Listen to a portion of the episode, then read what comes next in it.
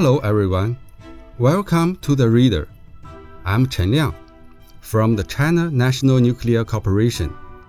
What I'm going to read for you today is selected from Be Alert to Risks.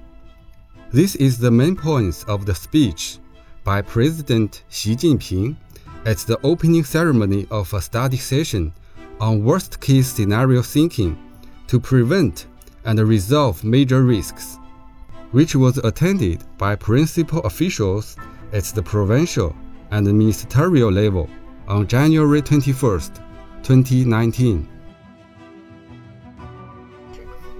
China's economy is doing well on the whole, while facing profound and complicated changes in the international and domestic environment.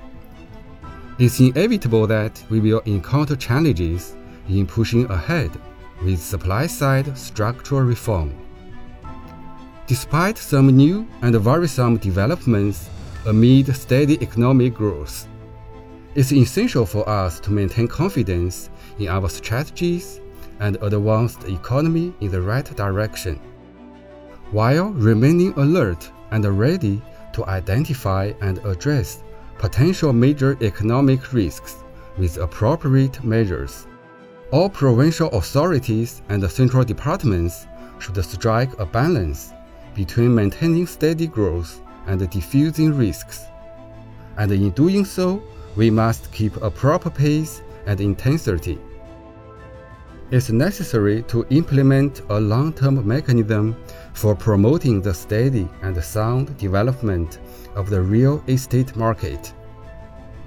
We should strengthen market psychological analysis improve evaluations of the impact of new policies on the financial market, and better guide public expectations. Market monitoring and regulatory coordination should be enhanced to eliminate risks promptly. We should take concrete measures to make financing easier and more affordable for medium sized, small, and micro businesses. Intensify our efforts to help enterprises in stabilizing employment and put into practice the policy of giving high priority to employment. Greater efforts are needed to speed up the disposal of zombie enterprises and facilitate the redeployment of their employees so as to unleash untapped resources and move faster towards a balanced market.